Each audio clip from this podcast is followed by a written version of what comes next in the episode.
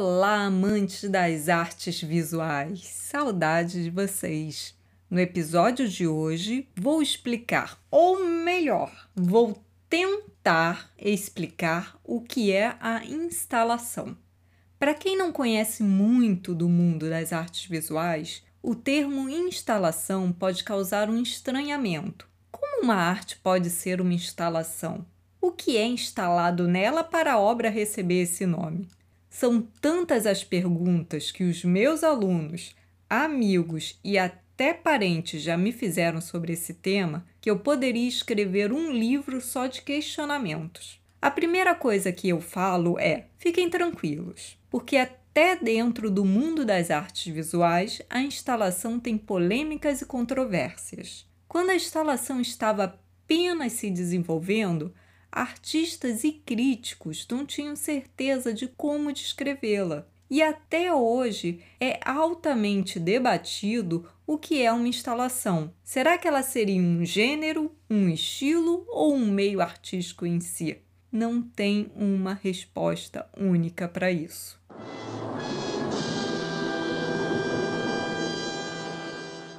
Hoje vou apresentar para vocês algumas formas de explicar o que é afinal esse negócio de instalação. Eu vou começar pela explicação de um dicionário que é referência mundial para diversos pesquisadores que querem saber a definição de algum termo, e ele se chama Oxford English Dictionary. Vocês acreditam que o termo instalação só entrou neste dicionário que é referência mundial no ano de 1969, levou muito tempo para aceitar a instalação como uma forma artística. Mas, segundo consta nesse dicionário, uma instalação é uma grande obra de arte, especialmente uma escultura, espacialmente criada ou construída para exibição em uma galeria, museu ou outro local. Vocês conseguiram entender? O dicionário ele explica direitinho o que é uma instalação, mas por experiência própria, toda vez que eu explico dessa forma, eu escuto um tá, e daí? Antes que vocês façam esse tá e daí, eu resolvi me adiantar e vou explicar um pouco mais o que é uma instalação. Vamos lá! É fácil entendermos o que é um desenho, uma pintura e uma escultura.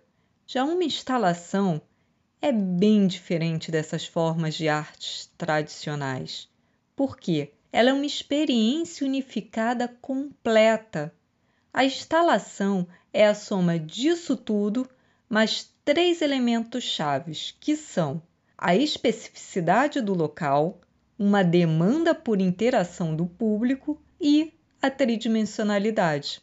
A instalação busca quebrar a hegemonia que cerca o mundo da arte ela move a arte para fora de um quadro ou de uma escultura e vai para fora, vai além do espaço expositivo. Então, aquilo que a gente entende como espaço de exposição, um museu, uma galeria de arte, a instalação rompe isso e vai até para debaixo d'água. Calma, agora eu vou explicar cada um dos elementos que compõem uma instalação e vocês vão compreender melhor. Sobre a tridimensionalidade, ela é essencial para compreendermos o que é uma instalação. Isso porque essa arte envolve a criação de um ambiente e a sua sujeição ao espaço e ao tempo. Os elementos de uma instalação procuram invadir a nossa realidade, abandonando os suportes tradicionais que normalmente qualificam uma obra de arte e rompem a separação entre arte e vida. Conseguiram entender?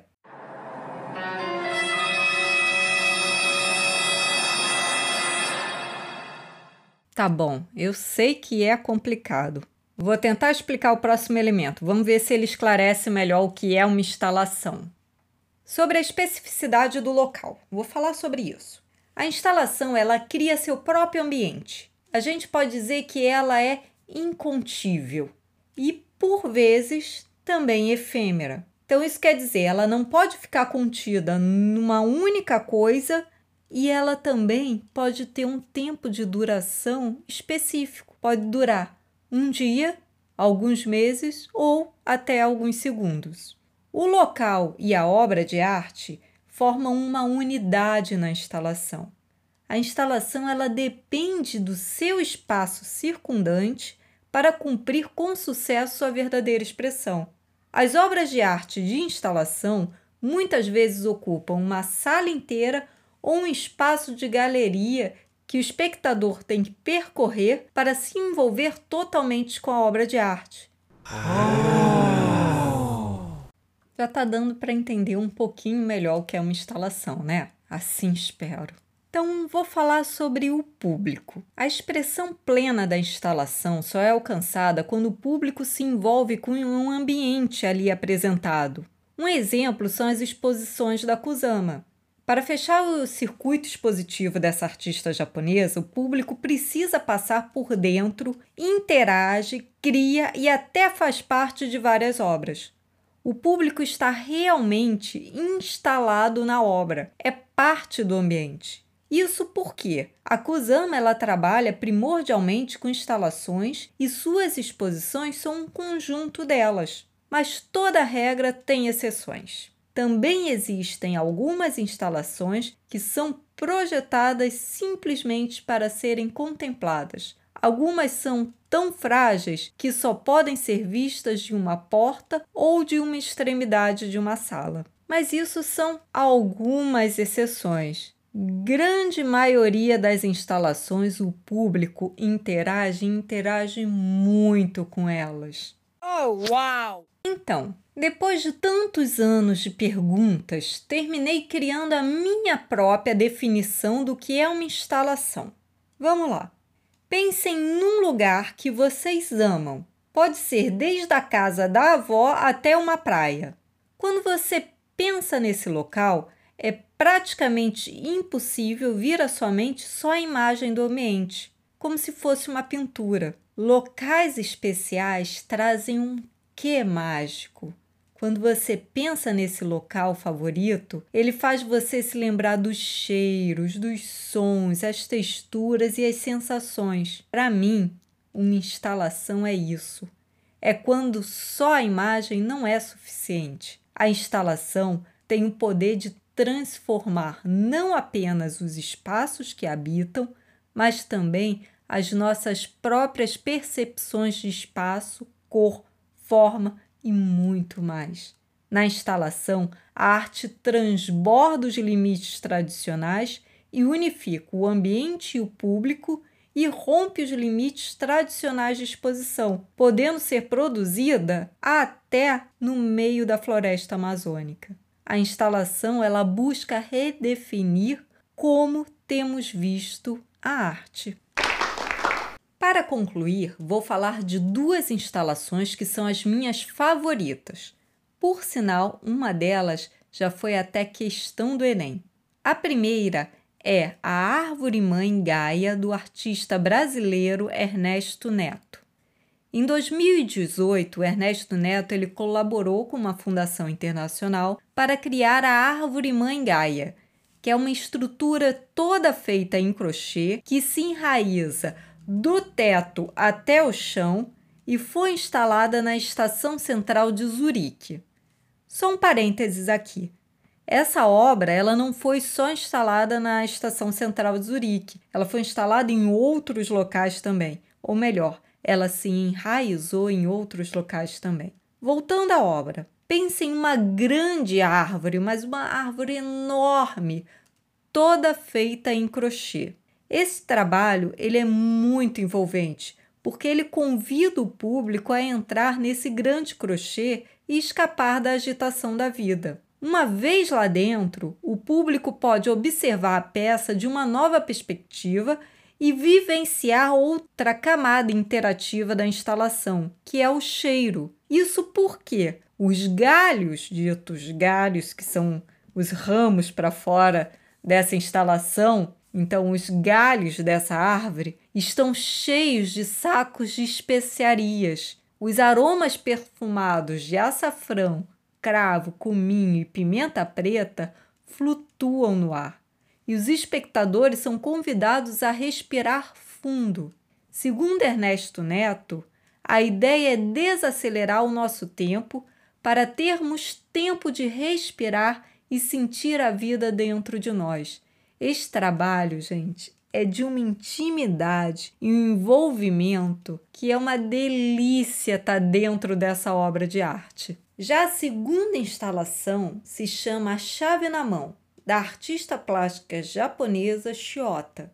Em 2015, na cidade de Veneza, na Itália, na 56ª edição da Bienal de Veneza, Chiota surpreendeu os visitantes com uma instalação de tirar o fôlego. Para mim, essa instalação é uma das mais bonitas já criadas. Imaginem dois barcos velhos que surgem numa complexa teia de finas cordas de lã vermelha que parecem ter luz própria, da qual estão suspensas 50 mil chaves. A obra apresentava chaves entrelaçadas, penduradas sobre esses dois barcos, nesses fios vermelhos que pareciam pulsar que nem veias. Os espectadores podiam andar por baixo desse labirinto em um caminho sinuoso. As dezenas de milhares de chaves, vocês não vão acreditar, foram coletadas pela artistas, pela artista de indivíduos em todo o mundo.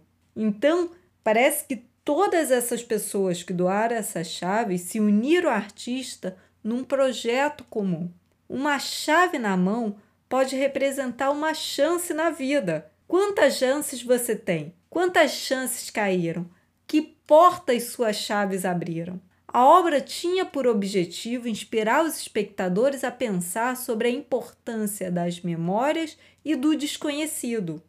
Agora, sobre a escolha da cor vermelha, que é sério, vocês precisam procurar a imagem desta obra para ver a intensidade desse vermelho. Então, sobre esse, essa cor vermelha, a escolha do vermelho, eu vou contar para vocês a explicação que a própria artista deu. Foi o seguinte: ela falou: Eu uso vermelho porque simboliza a cor do sangue e, portanto, as relações humanas conectadas umas às outras. Quando o fio vermelho dentro de uma corda é visível, você pode ver a conexão da sociedade. A linha vermelha é invisível ao olho humano, mas está fortemente conectada e uma vez que possamos ver este pedaço de fio vermelho, podemos observar todas as relações como um todo. Se o trabalho de um artista é afetar emocionalmente o espectador, a história controla seu coração, às vezes se assemelha a palavras que expressam uma conexão entre as pessoas. Relacionamentos usando fios como nós, emaranhados, cortados, amarrados ou esticados. E assim ela explica o esplendor do vermelho nessa obra. E assim, com essas duas instalações que para mim são verdadeiras poesias, eu termino o episódio de hoje. Mas antes, tenho uma proposição e uma provocação para vocês. Que tal você criar uma instalação dentro do seu quarto que represente suas boas memórias?